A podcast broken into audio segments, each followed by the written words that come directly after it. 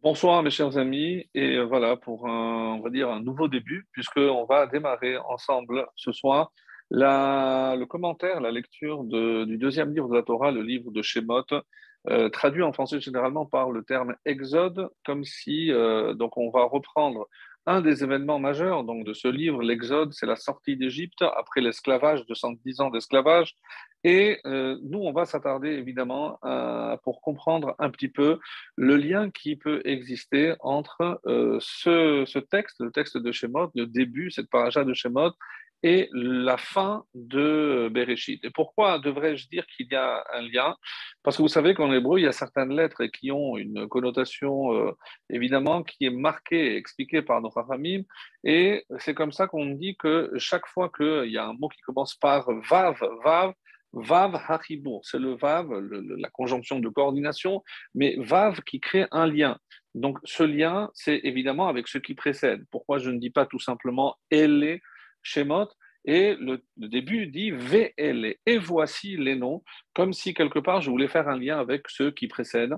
Ceux qui précèdent, c'est le livre de Bereshit, bien entendu, mais c'est aussi la dernière paracha, celle de Vaïchi, qui, je le rappelle, se concluait avec la mort de Yosef, on en avait parlé la semaine dernière, et c'était le dernier verset de tout le livre de Bereshit, qui est évidemment aussi le dernier verset de la paracha de Vaïchi. Vayamot Yosef ben Mea Shanim. Euh, Yosef est mort à l'âge de 110 ans. Vayachantu Oto, ils l'ont embaumé. Vayasim euh, Aaron ben Moshe, et on l'a placé dans un cercueil. Euh, Aaron, littéralement, l'a déposé dans un cercueil, Ben Israël, en Égypte. Ve Shemot. Et donc, on a comme s'il y a une transition, sans transition, il y a donc forcément un lien avec ce qui précède. Alors, ça va nous amener euh, relativement loin, puisque si je dis qu'il y a un lien avec cette fin, et qu'est-ce qu'il a, quelles sont les dernières paroles de Yosef, c'est le verset qui précède, Vayashba Yosef. Donc Yosef a fait prêter serment euh, aux enfants d'Israël en disant Pakod Ifkod Elohim en disant Dieu se souviendra. Pas code if code, disent nos Chachamim, c'est le code. Comment on reconnaîtra le libérateur puisqu'il va s'exprimer de cette façon et euh, ça, rime bien, en tout cas en français, le code est pas code, if code, les deux termes. Pas code, if code, se souvenir, il se souviendra. Elohim etrem, et alors, veha alitem et atzmotai. Et vous ferez monter mes ossements, littéralement, misés d'ici. Alors, mipo, misé, bon, ça, on verra un peu, plus, euh, un peu plus loin dans notre commentaire de ce soir. En tout cas, ça, ce sont les deux derniers versets que je viens de vous dire, sont les deux derniers versets de Bereshit, de la paracha de Vaïchi. Donc, quelle a, en quelque sorte, la dernière volonté de Yosef C'est que l'on puisse remonter ses ossements au moment de la sortie d'Égypte. Et nous savons que ça va être fait et par contre, euh, là où, euh, vraiment ça nous interpelle, c'est-à-dire que si les autres, euh, tribus étaient mortes en Égypte, on peut imaginer qu'ils ont aussi demandé. La preuve, c'est qu'on sait que la majorité, pratiquement, je pense, toutes les tribus sont enterrées ici, même si on ne connaît pas forcément, les endroits ne sont pas connus de tous, mais on sait qu'ils ils sont un petit peu éparpillés comment, en mourant en Égypte, ils sont arrivés là, puisque de la même façon que Yosef a demandé aussi d'être enterré euh, ici en Israël, donc il faut supposer que toutes les tribus, une fois qu'ils ont décédé, ils sont décédés en Égypte, ils avaient demandé qu'au moment de la sortie, ils puissent être aussi euh, sorti. Il faut croire que chaque tribu s'est occupée de son chef de tribu. Donc, à qui, qui s'est occupé de Yehuda? Ben, Les descendants de Yehuda, etc. Donc, qui va s'occuper de, de Yosef? On, aurait dit, ben, il y, a, y a le choix, c'est ou Ephraim ou Ménaché, puisqu'il y en a deux tribus qui sont issues de la sienne. Donc, mais euh, curieusement, euh, nous le savons, puisque même si on anticipe sur le livre de, de mais nous savons que c'est Moshe Rabbeinu lui-même qui va s'occuper du cercueil de, de, Yosef. Et là, on est un petit peu, euh, on va dire, étonné. Pourquoi c'est à Moshe que revient euh, justement cette mission d'accomplir la dernière volonté de Yosef, à savoir que ses ossements soient euh, enterrés en Israël et qu'on les fasse sortir au moment de la sortie d'Égypte. Donc ça, c'est une question qu'on devra traiter. Pourquoi donc le rôle de s'occuper du cercueil de Yosef revient à Moshe Rabbeinu, qui n'a pas de lien avec lui, puisque Moshe, je le rappelle, est de la tribu de Lévi, alors que c'est Yosef ici, ça n'a aucun, lien apparent, apparent en tout cas. Et pourquoi Est-ce que c'est un chef qui s'occupe d'un chef peut-être qu'il y a une autre raison On va évidemment ensemble essayer euh, d'approfondir. En tout cas, euh, le texte que nous allons aujourd'hui essayer de comprendre, alors j'avais, euh, on va dire en avant-première, annoncer quelques questions qu'on va essayer de, résoudre pendant notre cours de ce soir. Et la, plus importante, je pense, c'est comment se fait-il que pour un nom, pour, pardon, plutôt une paracha, un livre qui porte comme titre Shemot, les noms, eh ben, tous les noms sont omis euh, je vais en donner euh, lecture justement pour mettre vraiment euh, l'accent là-dessus. Ben Israël, et voici les noms des enfants d'Israël qui sont venus. Là, on nous dit Yaakov, on dit Reuven, Shimon, toutes les tribus. Et c'est comme ça qu'on dit Israël, Vayamot Yosef, Yosef est mort, Vechol Echav. Entre-temps, donc, tous les enfants de Yaakov sont décédés, non seulement Yosef, dont on a parlé déjà à la fin de Bereshit, mais toutes les tribus, tous les frères sont morts. Alors, un petit détail euh, sur lequel on reviendra, qui est le dernier euh, à, être mort, à avoir quitté ce monde Alors, les Haramim nous disent que le dernier à être décédé, c'est précisément Lévi. Donc, on va retenir, on va mettre cette information de côté et on en aura besoin pour la suite. En tout cas, regardez par la suite, Vayakom Melech Hadash, Asher Loyada et Yosef, qui ne connaissaient pas Yosef, et euh, donc, ils ont eu peur et ils se sont dit on va imposer donc des mesures restrictives contre cette population. Et, au début, on va euh, demander aux deux sages-femmes de tuer avant même que l'enfant ne naisse, de les tuer dans la matrice. Elles ne vont pas écouter. Curieusement, donc euh, le pharaon on ne sait pas pour quelle raison, mais ce n'est pas le thème de notre, notre cours de ce soir, euh, ne va pas se, venger sur ces, deux femmes. Qui sont-elles? Donc le texte nous parle de Shifra et Poa, mais comme on le sait, il y a de très grands commentaires sur tout ce passage dans la, dans la dans le traité de Sota. Et là-bas, on nous dit que Shifra et Poa sont deux femmes euh, qui sont Yocheved et soit Myriam, soit on nous dit que c'est sa future euh, belle-fille, c'est Elisheva. Euh, donc, bon, peu importe. Euh, en tout cas, les deux, les, deux, les deux femmes vont être récompensées par la suite. Et on arrive au chapitre 2 de notre paracha. Et là, vraiment commence, euh, on va dire, ce mystère. Je lis.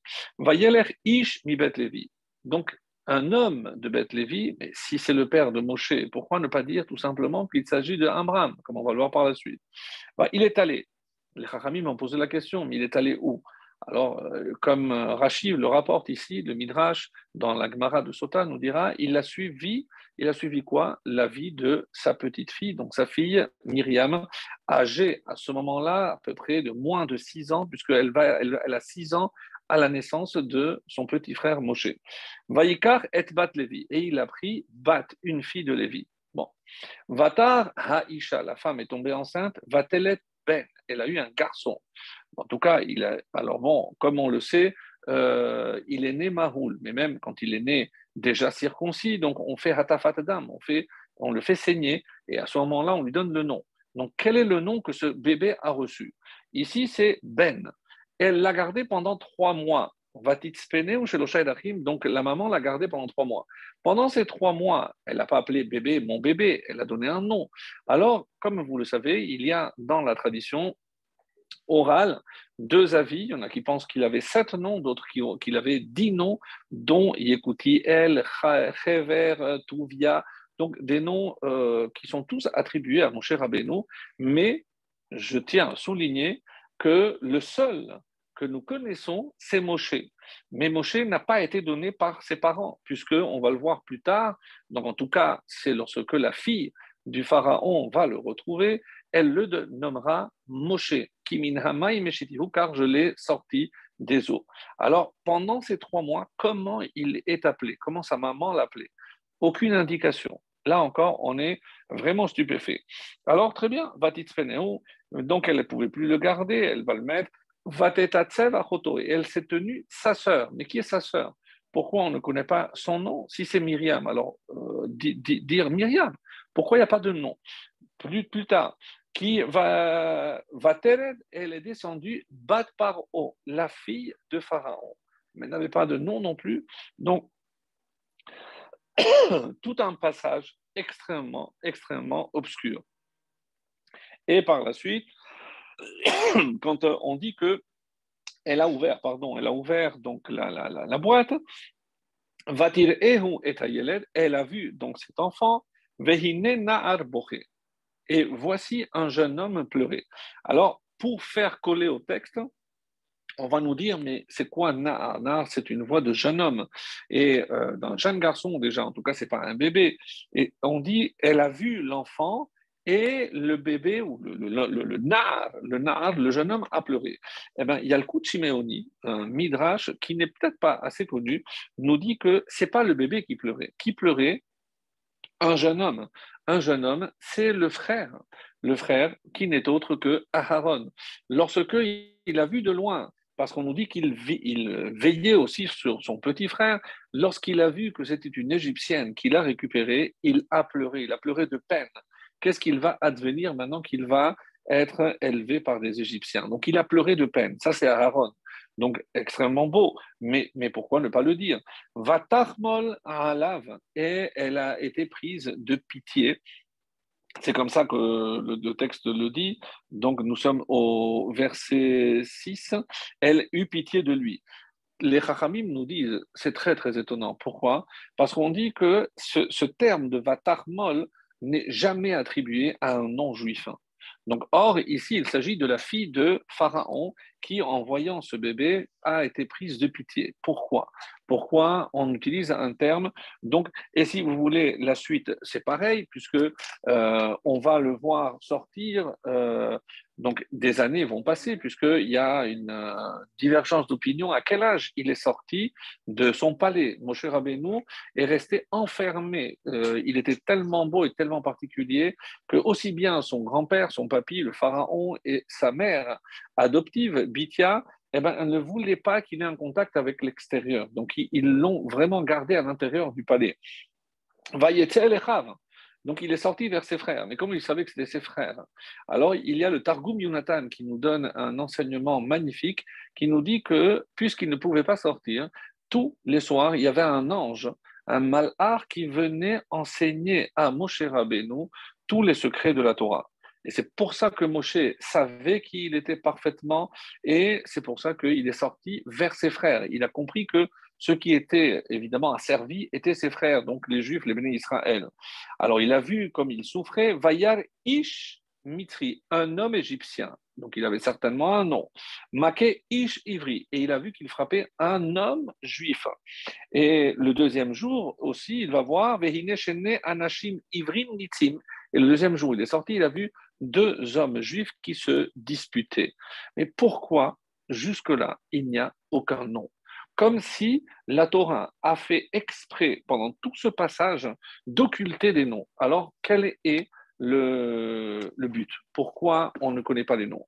Alors, vous pensez bien que énormément de commentaires et de commentateurs se sont penchés sur cette question et je vais vous suggérer, dans un premier temps, euh, avant d'aborder, je pense, le, plat de résistance que je vous ai préparé.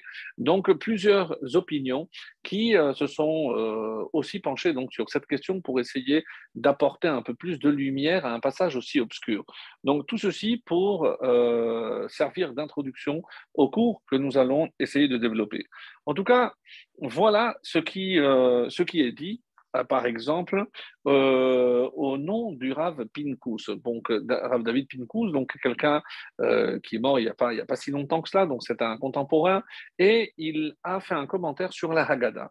Et se basant sur cela, il nous dit que dans le texte de la Haggadah, il y a un fameux passage où, il est écrit que Dieu a agi en personne, si on peut évidemment attribuer cette expression à Dieu. Mais comment c'est marqué? Ani ani C'est moi-même et pas un émissaire, c'est moi-même et pas un ange. Donc, qu'est-ce qu'il est dit? Velo acher, moi et personne d'autre. Donc, le Rav Pinkus a une idée très originale en disant que pour justement mettre en avant et mettre l'accent sur le fait que celui qui est à l'origine non seulement de la descente en Égypte, de la délivrance, surtout de la délivrance, puisque vous comprenez que avec ce deuxième chapitre, la rencontre de Yochevet et euh, de Amram, donc lorsqu'on nous parle de cet homme de la tribu de Lévi, qui ne sont autres que les parents du futur Moshe, le futur libérateur d'Israël. Donc, dès le départ, pour bien nous montrer que c'est Hachem qui s'occupe de la Géoula. Et d'ailleurs, euh, rappelez-vous que le, livre de Shemot, alors, euh, comme tous les autres livres du Chumash, du Pentateuch, ils ont un, nom. Par exemple, Bereshit, on avait dit Sefer HaYashar, le, le, livre de la droiture, Sefer HaYetzira, de la création. Euh, Torah Kohanim, c'est la loi des Kohanim. Pour Bamidbar, euh, euh, c'est Sefer Apikudim, le, livre des, des, recensements, ou Mishneh Torah, la répétition de la Torah. Et pour le livre de Shemot, hein, on nous dit qu'il n'y a pas vraiment de nom, et souvent il est appelé Sefer Sheni, le deuxième livre. Donc ça prouve bien que le deuxième est une continuité par rapport au premier. Donc, je reviens évidemment à ce Vav, Vav cette première lettre de ce livre qui connecte, qui fait une connexion entre le livre de Shemot et le livre de Bereshit, Vav. Donc, il y a forcément un lien. Alors, on va essayer, comme je l'ai dit au début, on va essayer d'approfondir donc ce lien, mais pour l'instant, on revient à cette explication de Rav Pinkus qui est très originale et qui veut nous faire comprendre que si on a omis tous les noms, c'est pour qu'on comprenne que depuis le début, lorsqu'il s'agit déjà de commencer à préparer la délivrance future du peuple juif, avec les parachutes évidemment qui vont suivre, avec les plaies, etc., il y a un seul et un seul qui tire les ficelles depuis le début, c'est Akadosh Baruch Donc, comment se fait-il euh, justement, on va, poser la question, comment imaginer que euh, la fille de Pharaon n'avait pas euh, une baignoire ou une piscine privée? Comment se fait-il qu'elle descend dans le Nil? Donc le Nil, bah, c'est vrai qu'on va essayer d'imaginer que peut-être qu'elle a, privatisé une partie pour pouvoir aller se, se baigner, mais c'est curieux quand même qu'elle n'ait pas une partie dans son propre palais. Quoi qu'il en soit, donc pour le Rav Pinkus, il donne une autre explication aussi très intéressante. C'est pas simplement pour nous montrer que c'est Hachem, et il nous dit aussi que tous ces termes désignent, il apporte plein de preuves. Donc, comme c'est un peu long et un peu technique, donc je vous passe des expressions, mais euh, on dit qu'il s'agit de la Shechina. Donc, par exemple, et mort la chorma achoti at. Donc, tu diras à la sagesse que tu es ma sœur. Donc, quand on parle de la sœur, c'est la shechina. Et pour montrer qu'on peut appliquer à tout, ce passage que l'on vient de lire, hein, où il n'y a pas de nom, c'est il s'agit de la shechina. C'est-à-dire c'est Dieu qui s'occupe, comme on l'a dit. Et ça, c'est l'explication de, de Rav Pinkus sur la, la Gemara.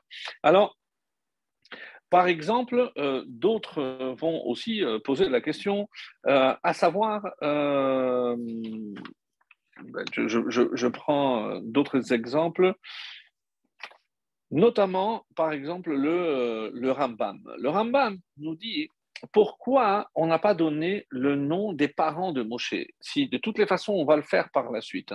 Alors, il va donner une explication très originale aussi, et le Rambam tient comme, euh, devise en quelque sorte,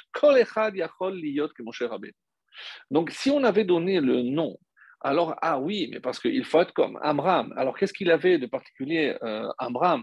Qui est le papa de Moshe, de Moshe Rabbeinu.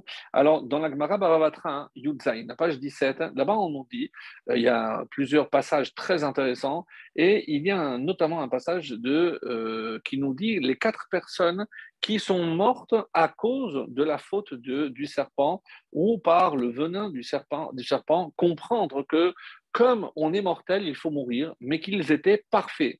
Qu'est-ce que ça veut dire parfait, sans faute? De là, on comprend que toutes les autres personnes, donc nous tous, on meurt essentiellement à cause de nos fautes, de nos péchés. évidemment, on, essaie de faire toujours au mieux possible pour faire tes chouvas, chaque kippour, etc. Mais on n'atteindra pas ce niveau de, des quatre personnes qui sont citées. Et parmi ces quatre personnes, il y a Amram. Donc Amram était parfait. Alors on a dit oui, mais pourquoi Moshe est né euh, aussi? Parce que c'est Amram qui lui était parfait. Donc, d'après Rambam, on a voulu omettre le nom pour qu'on se dise que tout le monde peut atteindre le niveau de Moshe. Alors, on va voir évidemment qui sont les autres, si ça vous intéresse. C'est Binyamin, le petit frère de Yosef, Yishai, le père de David, pour bien montrer qu'il était quelqu'un d'exceptionnel, et on comprend pourquoi il a donné naissance à, quelqu'un d'aussi exceptionnel que le roi David.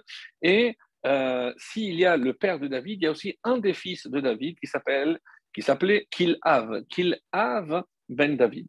Alors, donc ça, c'est les quatre personnes qui sont mortes parce qu'il fallait mourir, mais sinon, ils étaient, j'ai du mal à le dire, mais parfaites.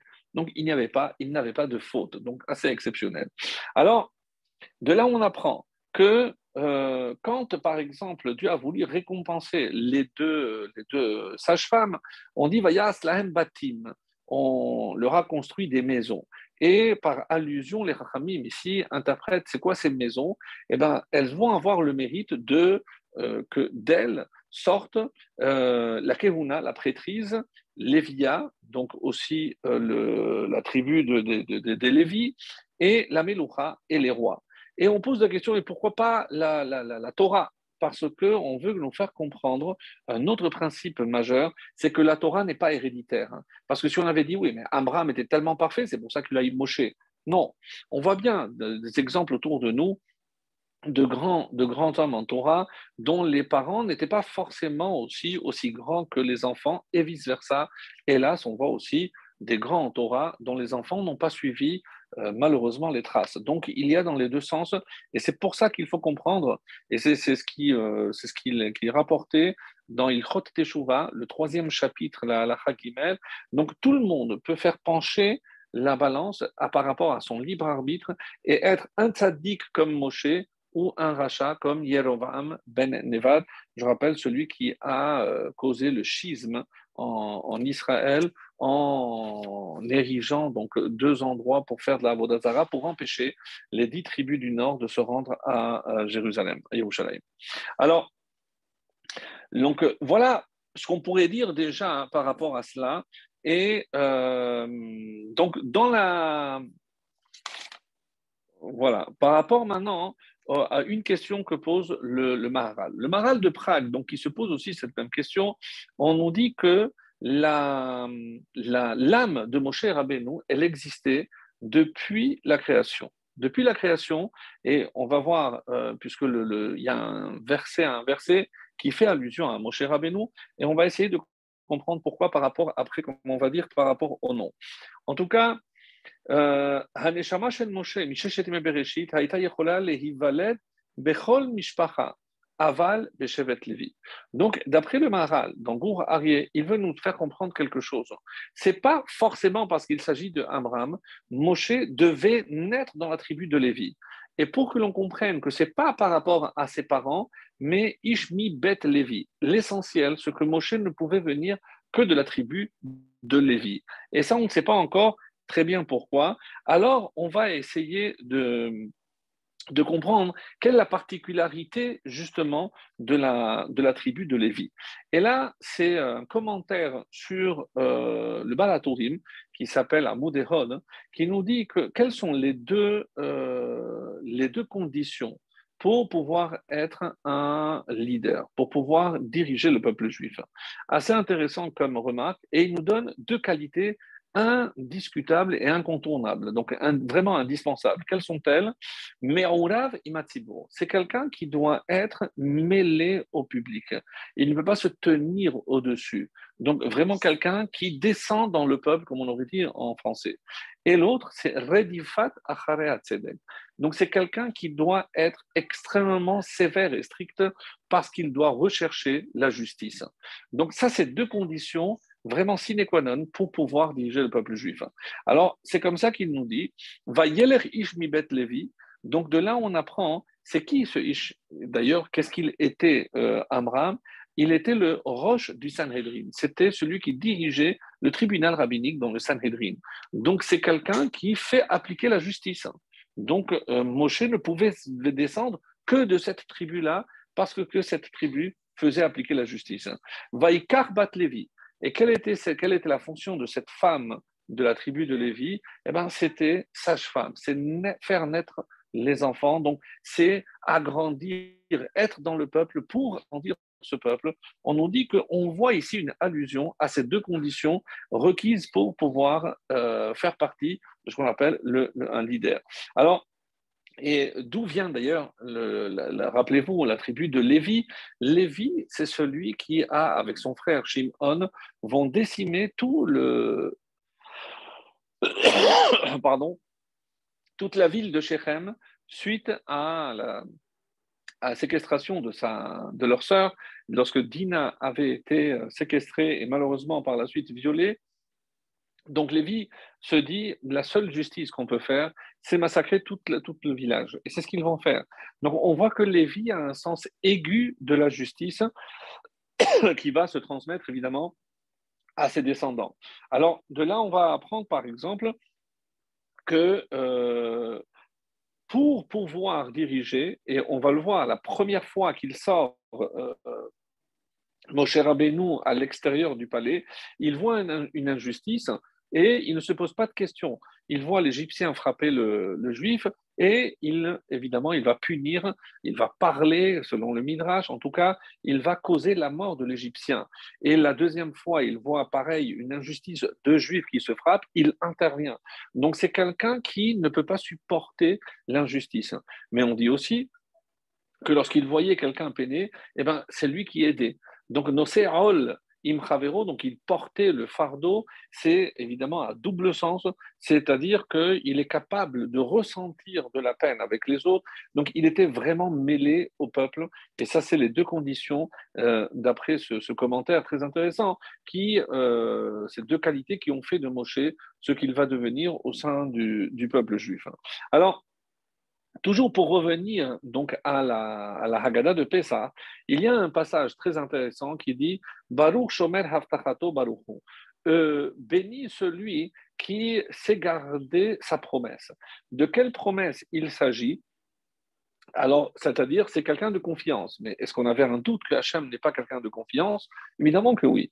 Et qu'est-ce qu'il avait dit euh, à, à, Abraham euh, Sache que Yadoateda qui que sache que ta descendance sera, ta descendance sera esclave, sera euh, étrangère dans un pays étranger, et là-bas ils sortiront avec une grande richesse. Donc il avait déjà annoncé. Alors est-ce que euh, l'asservissement tel qu'ils l'ont connu, en tout cas les dernières 86 années, était déjà prévu ou c'est suite à un comportement, comme on va le voir, euh, par rapport aux enfants d'Israël, qui euh, laissaient un peu à désirer. En effet, il est rapporté que à la mort de Yosef à Hatzadik, eh ben, les Juifs ont cessé de pratiquer la circoncision. Et rappelez-vous, puisqu'on va le voir par la suite dans le livre de Shemot, qu'avant de quitter l'Égypte, Dieu va leur donner l'ordre de Mishrou ou Krou Lachemson. Mishrou, il faut vous éloigner de la Avodazara. Et qu'est-ce que vous allez faire? Vous allez prendre ce veau et vous, cet agneau, et vous allez le sacrifier. Alors, on va voir si vous êtes capable d'annuler, d'éradiquer donc votre tendance à la Avodazara. Et c'est. Merci beaucoup.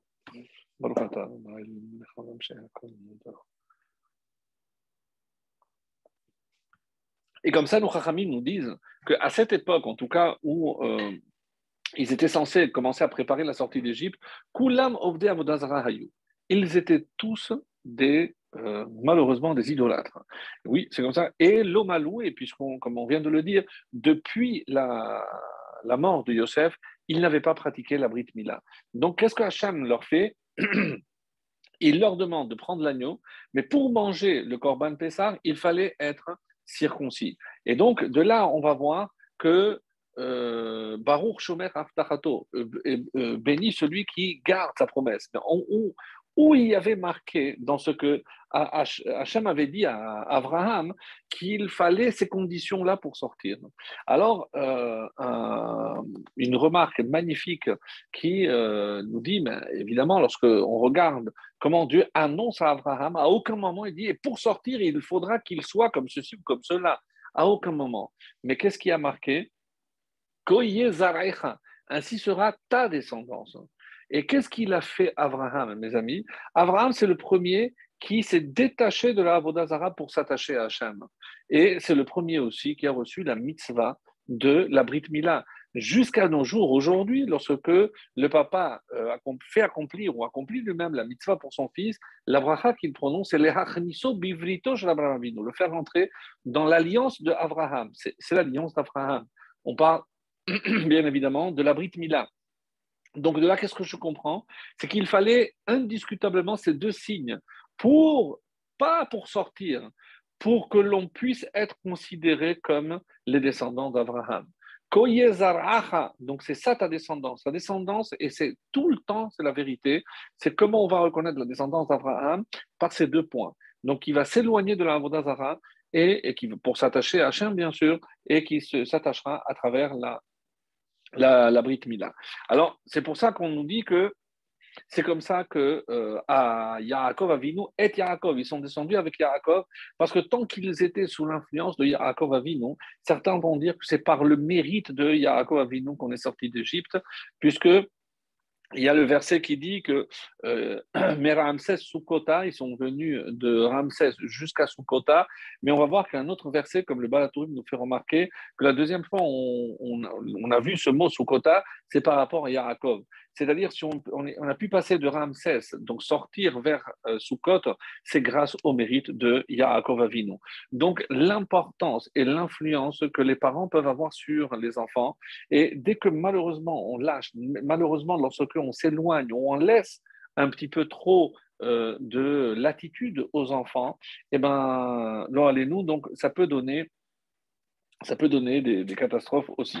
Alors c'est pour ça que, et c'est le Hachir HaKadosh qui nous dit aussi que le grand mérite de la tribu de Lévi, avant de terminer cette première partie, le grand mérite de la tribu de Lévi, c'est que, euh, comme on va le voir par rapport aux travaux forcés qu'ils étaient obligés euh, de, de, de, de, faire en Égypte, la seule tribu qui n'a jamais été soumise, et c'est pour ça qu'on ne s'étonne pas que Moshe et Aaron se baladent, on va le voir à partir de la semaine prochaine avec la, la paracha de Vaera, les plaies vont commencer, il va venir, il sort, il rentre dans le palais. C'est pas parce qu'il est agrandi, c'est parce que on sait que au sein du peuple juif, il y avait la tribu de Lévi. La tribu de Lévi, elle, n'a jamais été asservie. Et de quoi Alors, qu'est-ce qu'elle s'occupait De qu'est-ce qu'elle faisait, la tribu de Lévi? Et le Al-Shir HaKadosh hein, nous donne une explication vraiment merveilleuse. Il nous dit que toute la tribu de Lévi étudiait la Torah toute la semaine et le Shabbat, qu'est-ce qu'il faisait? Puisque depuis Yosef, rappelez-vous, donc ils avaient imposé un jour de, repos aux, esclaves. Et euh, Moshe va réitérer, certains disent que c'est Moshe qui a introduit cette notion d'un jour de repos, en tout cas, et le jour de repos, eh ben, la tribu de Lévi enseignait la Torah au peuple juif. Donc, et c'est grâce au mérite de l'étude, mes amis, qu'on est sorti d'Égypte essentiellement, parce qu'il a fallu qu'il y ait toujours ce noyau aujourd'hui représenté évidemment par euh, ces jeunes et ces hommes qui se consacrent leur temps, leur journée, leur vie à étudier la Torah, eh ben, c'est un petit peu comme le Rambam le dit, c'est le rôle de la tribu de Lévi avant, Yoru Mishpatecha, Yaakov, c'est enseigner tes, tes enseignements, tes lois à, à Yaakov et aux descendants de Yaakov. Donc il faut qu'il y ait toujours un noyau. Et tant qu'il y a ce noyau, eh ben, on, a la garantie que la délivrance arrivera comme c'est arrivé justement en, Égypte. Alors, une autre explication que j'aimerais aussi euh, partager avec vous, c'est que euh, c'est du, du Maharal. Hein. C'est par rapport, donc, ce qu'on avait dit par rapport à l'âme de Moshe Rabbeinu, euh, on veut nous faire comprendre que l'âme de Moshe, eh ben, c'est pour expliquer aussi la, la, le fait que on n'est pas donné de nom. Alors, on nous dit, et c'est dans le traité de Roulin, la page 139. Là-bas, on pose plusieurs questions concernant certains noms. D'où on sait, par exemple, qu'il y a Esther Minatora Minayin ou Haman de la Torah Minayin. Et on dit aussi Moshe Minatora Minayin. Enfin, la, question euh, sur Esther, Haman, je comprends, parce qu'ils ont vécu euh, postérieurement à la Torah. Mais Moshe Minatora Minayin, mais enfin, euh, depuis maintenant la paracha de Shemot jusqu'à la fin de la Torah, il y a énormément de fois le nom, le nom Moshe. Et, j'avais dit qu'il y avait une surprise par rapport au nombre de fois où le, nom de Moshe est répété. Alors ça va faire plaisir à certains de nos amis, 770 fois. Le nom de Moshe, alors il faudrait vérifier, hein. ça, moi je n'ai pas vérifié, en tout cas je vous l'avoue, je n'ai pas vérifié, mais le nom de Moshe apparaît 770 fois dans la Torah. très curieux. Vraiment, ça vaut le coup euh, de, vérifier. Mais en tout cas, euh, c'est de source sûre que je l'ai entendu et sans l'avoir vérifié toutefois, donc euh, pour être honnête avec vous. En, tout cas, le, la pose la question Moshe Minatora Minaim. Ça veut dire quoi? Alors, Moshe, comme on a dit, a sept ou dix noms. Et comment expliquer que le seul nom qui va être retenu dans toute la Torah, l'homme qui va nous donner la Torah, qui va monter dans le ciel pour nous donner la Torah, eh bien, le seul nom qu'on va garder, c'est le nom qu'une non-juive lui a donné, la fille de Pharaon. Et ça, c'est extrêmement dérangeant. Pourquoi? Parce que avec tous les noms, ben déjà les parents. Alors c'est comme ça que le, Midrash nous dit que le père a donné un nom, la mère a donné un nom, la sœur a donné un nom, etc. Bon, et pour expliquer euh, cette quantité de noms, euh, parce qu'il il a permis le lien, Ribo, entre les deux parents, euh, tout via la maman parce qu'elle a vu la beauté, la lumière lorsqu'il est né. Bon, il y a plusieurs.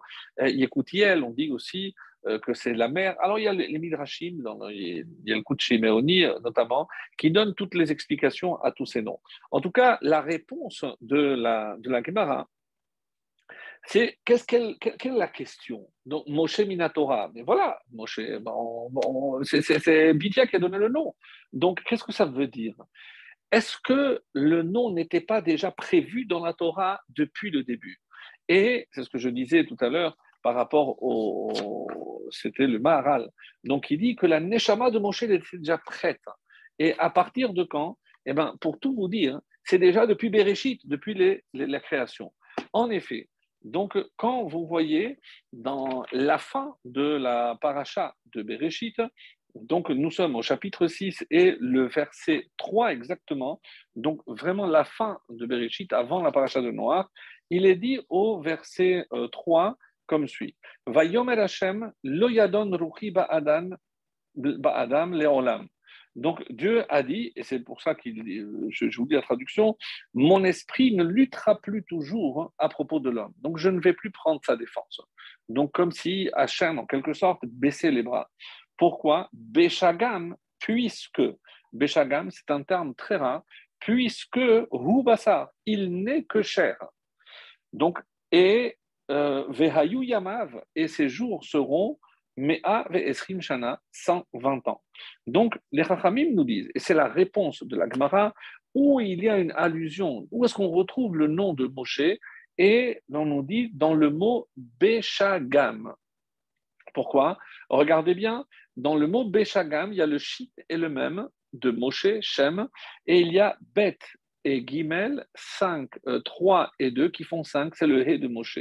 Donc dans le mot Béchagam, Roubassar, donc, puisqu'il n'est que cher, hein, donc il y a une allusion à Moshe. Mais quel rapport donc avec Moshe?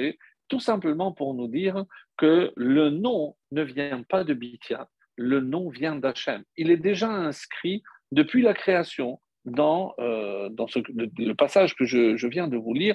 Alors, vous verrez euh, d'autres commentaires. Donc, euh, si, cela vous intéresse, quoi qu'il en soit, de là on apprend que le nom de Moshe donc était déjà prévu. Ah, qu'est-ce que, alors comment on l'attribue à Bithia Et c'est un texte que je vais vous lire euh, tout à l'heure. C'est parce que Hachem a inspiré Bithia au moment où euh, elle l'a nommé. Parce que si c'était la raison qu'elle a invoquée, à savoir euh, qui minhamaim meshitihu. Donc c'est parce que de l'eau il a été tiré. Donc dans son nom, on aurait dû dire hein, c'est celui qui est tiré ou par exemple, on, aurait dit, pu dire en hébreu machouille, machouille, celui qui est tiré, ou nimcha, celui qui est tiré, ou alors donc mais Moshe, celui qui tire, comme si on avait déjà prévu, c'est celui qui va tirer le, peuple juif, soit de l'eau de la mer Rouge, soit simplement de l'Égypte. Donc c'est déjà dans son nom, il y a aussi sa fonction future, celle de se faire sortir de l'Égypte ou encore une fois de la mer Rouge, comme on a dit. Et ça, c'était pour répondre à la question Où est-ce qu'il y a une allusion? Ça, c'est donc, donc, donc euh, dans, cette Gemara très intéressante qui nous dit cela. Alors, je verrai les questions euh, par la suite euh, pour, pour continuer. Alors, pour revenir maintenant à notre question, quel est le lien entre, et là on va rentrer vraiment dans le vif euh, de ce que j'avais préparé pour ce soir, donc c'est le Orachaim Akadosh qui donne une réponse aussi euh, vraiment euh, magnifique. On nous dit pourquoi il y a VL et voici? Quel est le lien, dit le Orachaim Akadosh, que veut faire justement ce début de livre avec le livre précédent? Et donc, d'après le Rachaim Akadosh, c'est pour faire la jonction entre Bereshit et Shemot pour nous dire que de la même façon que les premiers étaient des tzadikim, les avot, kedoshim, eh ben, ceux-là aussi, les eh ben, les tribus. Pour mettre l'accent sur le fait que les, tribus étaient des tzadikim comme les avot. Voilà l'explication que euh, propose le Haïm Akadosh. Et, pardon, le Midrash Rabbah, d'ailleurs, va plus loin en disant qu'on va voir dans le nom de chaque tribu, et ça, euh, je, ne vais pas le faire parce que ce serait vraiment long, mais le Midrash Rabbah reprend chaque nom des tribus. Réhouven, Dieu a vu la, souffrance. Vaishma et Tzakatam, il a entendu, donc c'est Shimon, etc. Donc pour chaque nom, il est lié à la Géoula. Comme on a vu les noms qui ont été donnés aux tribus, eh ben, ici le Midrash fait un exercice où il retrouve à travers chaque nom des tribus, donc aussi une allusion à la future délivrance. C'est comme ça que le, euh, le, Midrash Rabbah euh, nous, nous l'explique. Et euh, j'aimerais maintenant rentrer un peu plus hein, dans la vie de Moshe Rabbeinu. Alors pourquoi? Parce que Moshe Rabbeinu, comme vous le savez, lorsque il, il va sortir, hein, il va, apparaître devant le Pharaon pour faire sortir le peuple juif. Il est âgé de 80 ans. Alors, ce qui est très intéressant et très curieux, c'est qu'on ne sait pratiquement rien. En un chapitre, on passe de l'an 1, de l'an 0, la naissance, euh, en une paracha à peine, à quelques chapitres, à l'âge de 80 ans. Qu'est-ce qui s'est passé? Qu'est-ce qu'il est, devenu? Qu'est-ce qui s'est passé avec, avec Moshe Rabbeinu? Donc, il y a plein de midrashim à ce propos.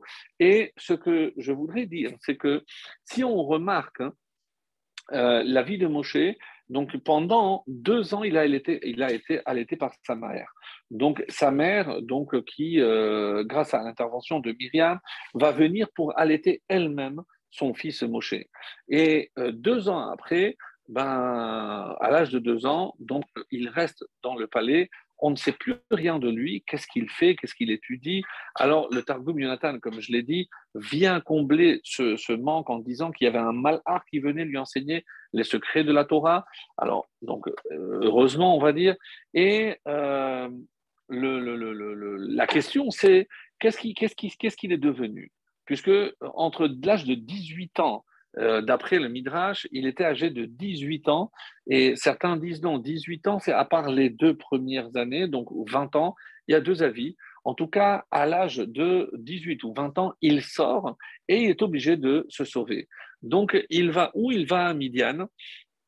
Et là, il assiste à une scène assez étonnante. Et rappelez-vous donc sa, sa, poursuite de justice. Donc, lorsqu'il voit que des filles sont en train de, tirer de l'eau, de puiser de l'eau, et une fois qu'elles ont euh, rempli les abreuvoirs, donc arrivent les bergers, les poussent sommairement pour pouvoir donner euh, cette eau à leurs animaux. Donc devant cette injustice, il dit, mais pourquoi vous faites ceci? De quoi tu te mêles? Ils prennent les filles et les jettent dans le puits. C'est comme ça rapporté dans le Midrash.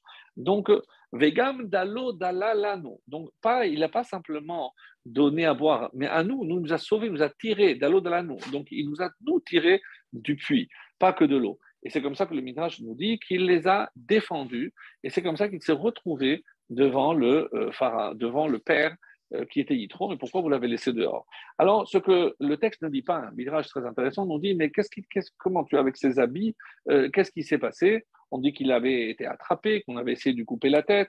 Donc il avait des habits d'Égyptiens, certes, mais peut-être aussi du tolard, parce qu'il sortait de prison, donc il a dû se sauver. Alors il a dit, oui, je suis recherché pour meurtre, mais il regarde ses filles, comment on nous a porté un meurtrier chez moi. Alors qu'est-ce qu'il décide de faire? Il lui a dit, il n'est pas question qu'il reste chez moi, ça la, Torah ne le dit pas, et il euh, va être jeté dans un puits, et qui va le nourrir pendant des années C'est Tipora qui va jeter dans le puits des sandwichs. Donc, euh, est-ce qu'à Pessah, il envoie, elle envoyait des matzot? La vérité, c'est que le Midrash ne dit pas, mais on peut supposer que, s'agissant de Moshe Rabbeinu, il a fait tout ce qu'il fallait pour. Quoi qu'il en soit, hein, donc après, elle va voir son père, et au bout de dix ans, dix ans, elle dit à son père, voilà, qu'est-ce que tu vas faire? Je ne sais même pas, euh, on va peut-être ramasser ses os.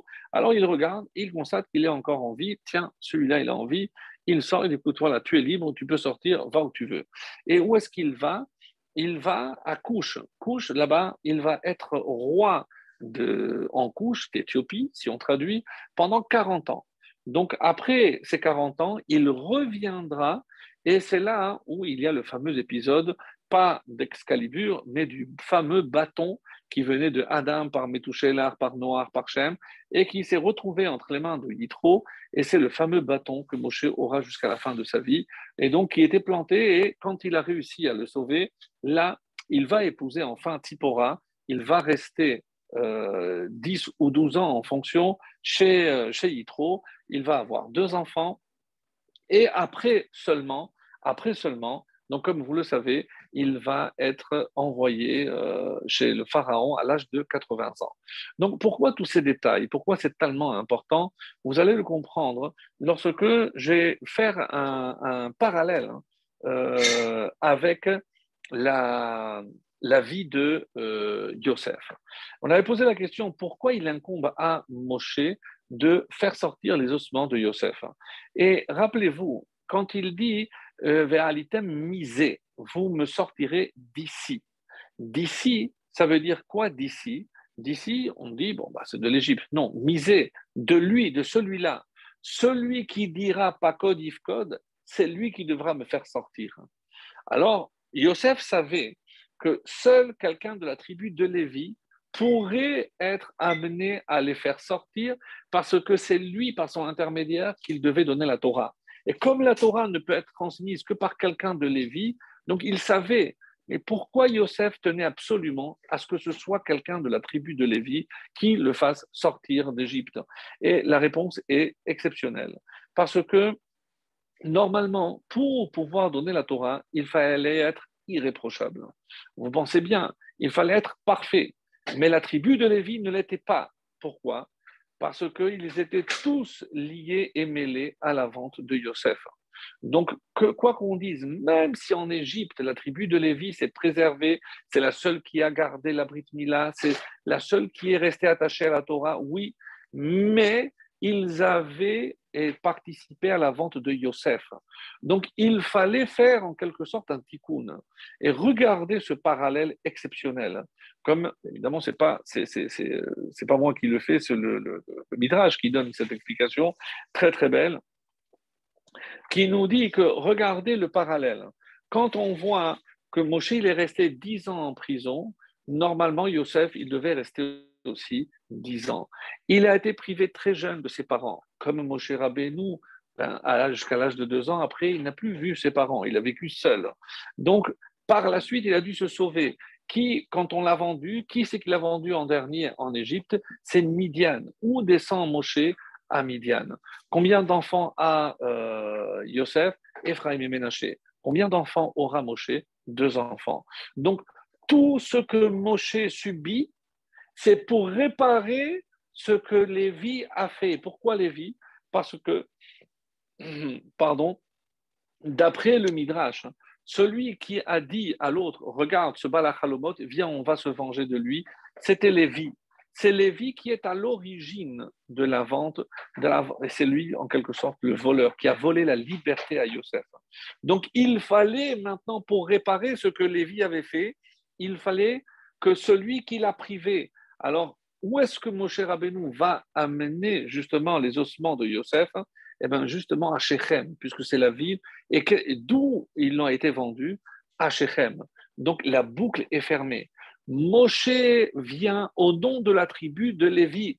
Vaikar ben Ishmi bet Lévi. Pourquoi il fallait que ce soit la tribu de Lévi Pour faire les réparations que la tribu de Lévi avait fait en vendant Yosef, avec tout le mal qu'il a fait Yosef.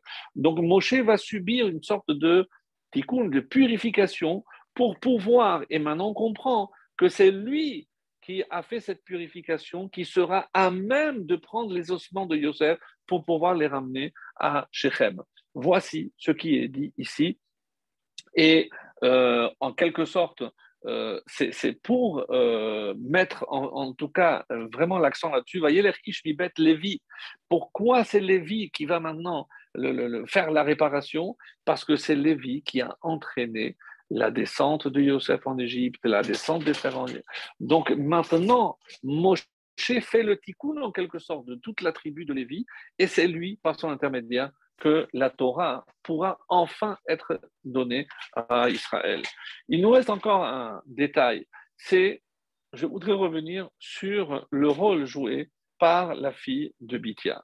En effet, lorsqu'on regarde euh, par rapport au, la, fille de Bithia, comment il est dit Donc, on dit qu'elle est descendue dans le l'Irchot Alayor. Elle est descendue pour se baigner dans, la, dans, le, dans le Nil. Euh, curieusement, on nous dit, mais quoi Elle n'avait pas de, de baignoire chez elle. Donc, ces questions sont posées par plusieurs, euh, plusieurs euh, commentaires, plusieurs commentateurs qui posent cette question. Entre autres, le Sforno nous donne une, euh, pardon, nous donne une, euh, une réponse assez, étonnante, assez, assez euh, étonnante. On nous dit que oui, il y avait dans la maison aussi, mais elle était en contact avec le Nil. C'est comme aujourd'hui les, les, bassins modernes où on voit que la mer rentre et elle se met comme une sorte de piscine intérieure. Donc d'après Sforno, il, y aurait eu mais bon, la question reste, est-ce qu'une mère qui veut sauver son fils va aller dans la, dans la gueule du loup pour mettre l'enfant justement à l'entrée de, de, la, de, la, baignoire privée de la fille de Pharaon? Donc ça reste un peu, un peu difficile. Alors, quoi qu'il en soit, il y a aussi un, autre, un autre, une autre explication aussi très très belle euh, du Malbim. Quand on dit Vayeler Ish Mibet Levi, Vayeler, où est-ce qu'il est allé? Le Malbim donne une réponse magnifique. Bon, elles sont toutes magnifiques, là, vous allez me dire, oui, mais, mais, vraiment, euh, des fois, on se dit. Euh, parce que une fois que. Euh, je rappelle qu'Abraham était le chef de file du peuple juif, c'est-à-dire le Rosh Hashanah. Et ce qu'il faisait, eh ben, c'était évidemment un exemple pour les autres, tout le monde le suivait. Qu'est-ce qu'il a fait? Qu'est-ce qu'il a fait? Il, il s'est séparé de sa femme.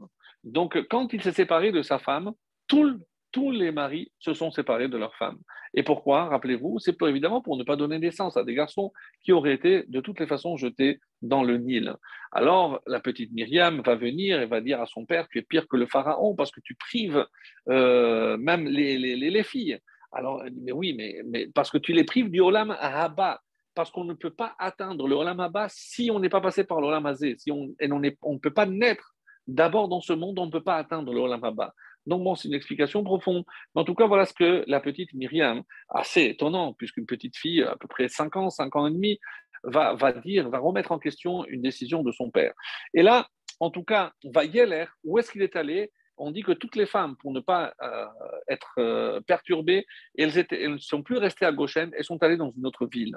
Et donc Vayeler, il est allé dans la ville pour récupérer sa femme. C'est l'explication du, euh, du Malbim. Alors, très intéressante. Et quel âge elle avait, Yocheved, lorsqu'elle va accoucher de son fils Moshe? On dit qu'elle avait, elle avait 130 ans. Oui, c'est d'après le Midrash. Elle avait 130 ans, donc Rachi aussi fait un calcul, elle est née au moment où ils sont arrivés, et donc au moment de sortir, il avait 210, euh, donc 210 moins euh, les 80 de Moshe Rabbeinu, ça fait 130 ans. Donc voilà, il fait un calcul comme ceci. Et euh, vient le Midrash et nous dit, dans Sota aussi, c'est rapporté, Yudbet, donc qui, nous parle de tout ce passage-là, et on nous dit quelque chose d'extraordinaire. Donc au moment où elle, elle l'a reprise, elle a récupéré ce qu'on appelle les simané naharut, les signes de jeunesse. Donc les rides se sont, euh, ont disparu, elle, a rajeuni de son visage, elle a rajeuni, elle a récupéré les signes de puberté d'une jeune fille, etc exceptionnel. Rabbi Nathan pose la question pourquoi il fallait faire ce miracle?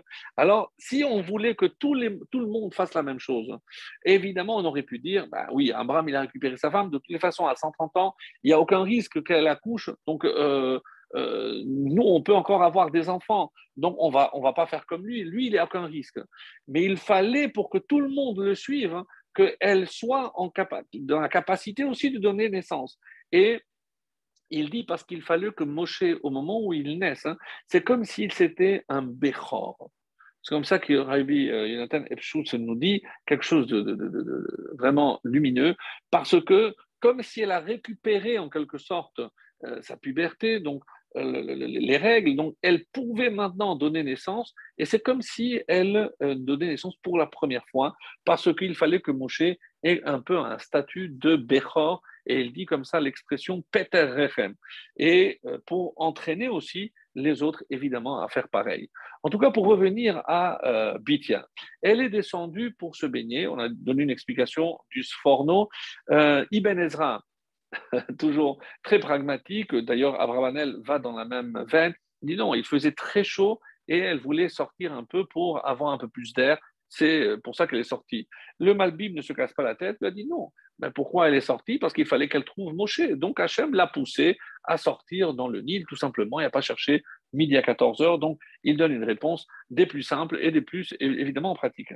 Alors, arrive le Midrash et nous donne quelque chose d'exceptionnel. On nous dit L'irchot migilule bet aviha. Elle est allée pour se baigner, pour se détacher de l'idolâtrie de la maison paternelle. Tiens, tiens, ça, il y a quelque chose d'autre chose, autre chose ici bien sûr, et on nous dit l'Echem Gerut. Elle a fait tout ça pour une conversion. Une conversion, oui, une conversion. Et c'est Pirkei de Rabbi Eliezer, le, paragraphe, le chapitre 48, nous dit, et vous l'avez certainement déjà entendu, qu'elle avait attrapé la lèpre, mais son père aussi. Mais comment son père euh, essayait de résoudre son problème de lèpre En tuant 150 enfants le matin pour prendre le sang et 150 enfants le soir? Elle, il n'était pas question qu'elle euh, suive son père avec ce massacre. Donc, elle est allée dans le Nil. Mais lorsque elle va dans le Nil, pourquoi le père n'allait pas dans le Nil? Parce que le Nil est une divinité. Donc, en allant se laver dans le Nil, pour elle, c'est une façon de mépriser ce qui représentait pour son père une forme de divinité. Et pourquoi elle a fait ça? En voyant, parce qu'elle a entendu, elle savait qu'ils ont jeté les enfants euh, dans le Nil. Et attention, lorsqu'on dit qu'ils euh, jetaient Kol mais il a dit les il a dit à tout son peuple. Les commentaires disent que aussi bien des Égyptiens, les premiers-nés des Égyptiens aussi étaient jetés dans, le Nil. comment, comment expliquer cela? Alors, sachez que il avait les Khartoumim, il avait les devins, les astrologues, on aurait pu dire, et il savait tout. Il savait quand le Mashiach, Moshe, devait naître. Il savait quand elle était enceinte sa mère, quand elle avait accouché, comment il devait mourir? Par l'eau. Donc, bon, même s'ils se sont trompés parce que c'était pas à cause de Mémériva. Mais lorsque ils ont dit, mais on n'arrive pas à savoir, hein, là apparemment, a problème de radar, et on n'arrive pas à savoir si sa mère est juive ou pas, ou égyptienne. Comment ça se fait que, et ça c'est la question que pose sur ce midrash le Maharal et le Rabbi Tzadok Cohen, dans le prix Tzadik sur euh, Pessa, il pose cette question. Mais comment, juste sur ce détail, il y avait un chibouche, il y avait des, on va dire des, perturbations, donc euh, des, parasites, ils n'arrivaient pas à voir clairement. Tout le reste, ils ont vu, sauf ce détail-là. Et ça aussi, ça nécessite évidemment une explication. Et ça va être évidemment le texte que nous allons lire tout de suite. Alors, en tout cas, elle, était contre. Et elle était contre ce que son père dit, un Dieu qui a besoin de se nourrir de, corps de bébé, moi je ne peux pas adorer, je ne peux pas. Donc elle a décidé à ce moment-là de se séparer de cette Avodazara. Et on dit qu'à ce moment-là, la, volonté de se séparer de la Avodazara a fait d'elle comme une convertie, et le fait qu'elle se soit immergée dans le Nil a été considéré comme une conversion, comme un mikvé en quelque sorte. C'est pas simplement, et on dit dans le Midrash, que dès qu'elle a vu cet enfant, elle a touché elle a été guérie. Elle a compris que cet enfant était particulier. Comme ça rapporte le Midrash, elle a été guérie de la pas avec le Nil, mais en contact avec cet enfant. Elle a dit, cet enfant est vraiment spécial, mais elle a compris, il vient des Juifs, c'est pas de chez nous ça. C'est cette lumière qu'elle a vue, donc c'est pas c'est pas pas de chez nous. Elle a quand même gardé. Pourquoi va Mol On avait dit comment ça se fait qu'elle a été prise de pitié parce que elle était déjà juive. Par cette volonté de se détacher de la Avodazara de son père, ça a fait d'elle. Alors évidemment, alors il y a des discussions dans, dans, dans les Rachamim, mais pour que ça soit caché, il faut, euh, euh, il faut un beddin, etc. Bon, ça c'est avant la Torah. En tout cas, elle est considérée comme euh, une convertie à, ce moment-là, et c'est pour ça qu'elle a, elle a eu ce mérite extraordinaire. Et quand, donc, je disais que euh, Yocheved l'a l'été, et c'est comme ça qu'on on nous dit que Bithia a eu un, un, rôle très particulier. Alors, il est rapporté dans le livre, et ça, ça sera notre conclusion, dans le livre des chroniques d'Ivré Hayamim Aleph, donc vous savez qu'à la fin de la, du Tanakh, de la Bible, il y a un livre qui s'appelle Livré à Yamim, où il y a une chronique, on nous donne toute la descendance, etc. Et au chapitre 4, donc Livré à Yamim 1, et euh, on nous dit, Ovene Eshet Hodiya, Achot Nacham, Avi. Non, non, non, non, pardon, c'est le verset d'avant. Alors, c'est le verset 18. Euh, le verset 18 dit Ve Ishto Yehudia, et sa femme, Yehudia, la juive, Yalda, elle a eu Yered, Avigdor, Chever, c'est les prénoms de Moshe, tout ça. Ve'et Yekutiel, Aviz aussi un nom de Moshe. Ve'ele bene Bitia bat Paro, et voici les enfants de Bitia, la fille de Pharaon, Asher Lakar Mared, que Mared avait prise. Et Mared, les Chachamim ici, entre, autres Rashi, qui c'est euh, Mared? Kalev. C'est Kalev ben Yefune. Rappelez-vous, Kalev ben Yefune, c'est euh, celui avec euh, Yehoshua qui y rencontre. Et comme il s'est révolté contre les autres explorateurs, donc un des surnoms qu'on a donné à Caleb, c'est Mared. Et de là, on apprend que Bithia finira par épouser euh. Mais ce qu'on ne comprend pas, mais comment on attribue euh, Moshe, puisqu'il est question ici d'Avigdor, c'est des prénoms de Moshe, à Bithia. Mais c'est Yocheved. Alors là, on nous dit, et ça c'est ce, ce, midrash très très beau qui nous dit mais elle était juive, mais pas, elle s'appelle pas Yehudia. Vahalo bit Shema. Ça, c'est les midrashim sur ce texte-là. Alors, pourquoi on l'appelait Yehudia? Al-Shem Shekafra Avodazara, parce qu'elle a renié la Avodazara. Comme c'est marqué, Vateret Bat Paro Lirchotz. Elle est descendue pour se laver, pour se laver de la Avodazara. C'est Rashbi qui le dit, Sheyarda Lirchotz Migigule Bet pour se séparer de, de la Vodazara, de l'idolâtrie de son père. Et elle a eu Yared. Qui est Yared? Zemoshe. Attends, pourquoi on l'appelle Yared? Chez Man l'Israël, parce que grâce à lui, la manne va descendre. Mais pourquoi on dit c'est Yocheved Yalda C'est Yocheved qui l'a mis au monde, elle, l'a élevé. Et on dit Lomar Lecha, chez Megadel Yatom Veyetoma, celui qui élève un orphelin, une orpheline dans sa maison, le, texte considère que comme si c'était elle-même qui l'avait donné la naissance. Et Gedor, chez Gadar, etc.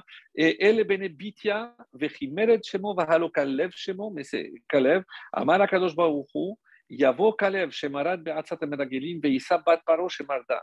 Elle, elle s'est révoltée contre la l'idolâtrie de son père. Lui, il s'est révolté contre, alors qu'un révolté contre une autre révoltée. Et le, un autre texte aussi magnifique nous dit, pour, la conclusion, Veishto Yehudia Yochevet, Vechishivto Yehuda. Pourquoi on dit que c'est Yehudia, elle n'est pas de la tribu de Yehuda? Pourquoi on l'appelle Yehudia? Pourquoi? Parce qu'elle a mis beaucoup de juifs dans le monde, parce qu'elle a fait naître, puisqu'il était sage-femme. Yared, on dit que c'est Moshe. Horib, pourquoi Yared? Parce qu'il a fait descendre la Torah au monde. Ou alors, un autre euh, texte, c'est Yared parce que c'est la chaîne Melucha, parce qu'il va diriger. Et on explique après, euh, El Benebitia, Amala Akadosh C'est cette phrase que je trouve magnifique, les Bitia Barparo Moshe bener. Moshe n'était pas ton fils. Vekarat oto bener. Toi, tu l'as appelé ton fils. Afat loviti. Toi non plus, tu n'es pas ma fille. Mais puisque toi, tu as appelé Moshe ton fils, moi, je vais t'appeler, va Nikore Otar, Hadaoudirtiv, Bitia, c'est Batya, la fille de Dieu. Toi, tu as appelé Moshe ton fils, moi, je vais t'appeler ma fille.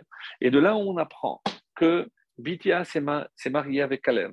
Bithia donc, est resté au sein du peuple juif. Et ça, je trouve que c'est vraiment extraordinaire de voir la récompense exceptionnelle qu'a eue cette femme qui a sauvé Moshe.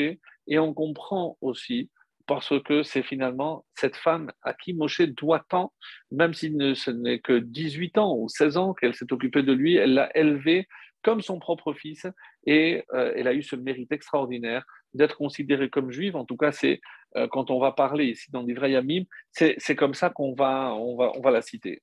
Et nous, euh, nous sommes rentrés avec la paracha de Shemot hein, dans ce qu'on appelle la période de Shovevim. Shovevim, c'est une période de Teshuvah.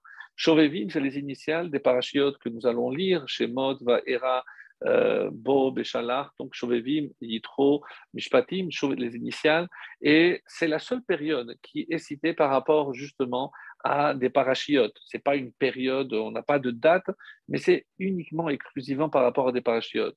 Parce que de ces parachiotes, on doit apprendre énormément. Et s'il est vrai qu'il est question de Teshuvah, par rapport à la Brit Mila, par rapport à tout ce que l'on peut améliorer pendant cette période. Il y en a qui ont l'habitude de jeûner les lundis et les jeudis de toute cette période-là pour pouvoir se faire pardonner euh, certaines fautes, en particulier. Mais euh, c'est aussi une période propice, mes amis, pour euh, aussi faire teshuva sur tout ce qui touche Ben Adam, la Chavero entre la relation entre les hommes. Et je terminerai par une citation de Rabbi Meller de Lizensk, donc évidemment un, un chassid exceptionnel. Et euh, comme ça, il dit qu'on puisse toujours voir les qualités de l'autre et jamais ses défauts. Très très bonne soirée à tous.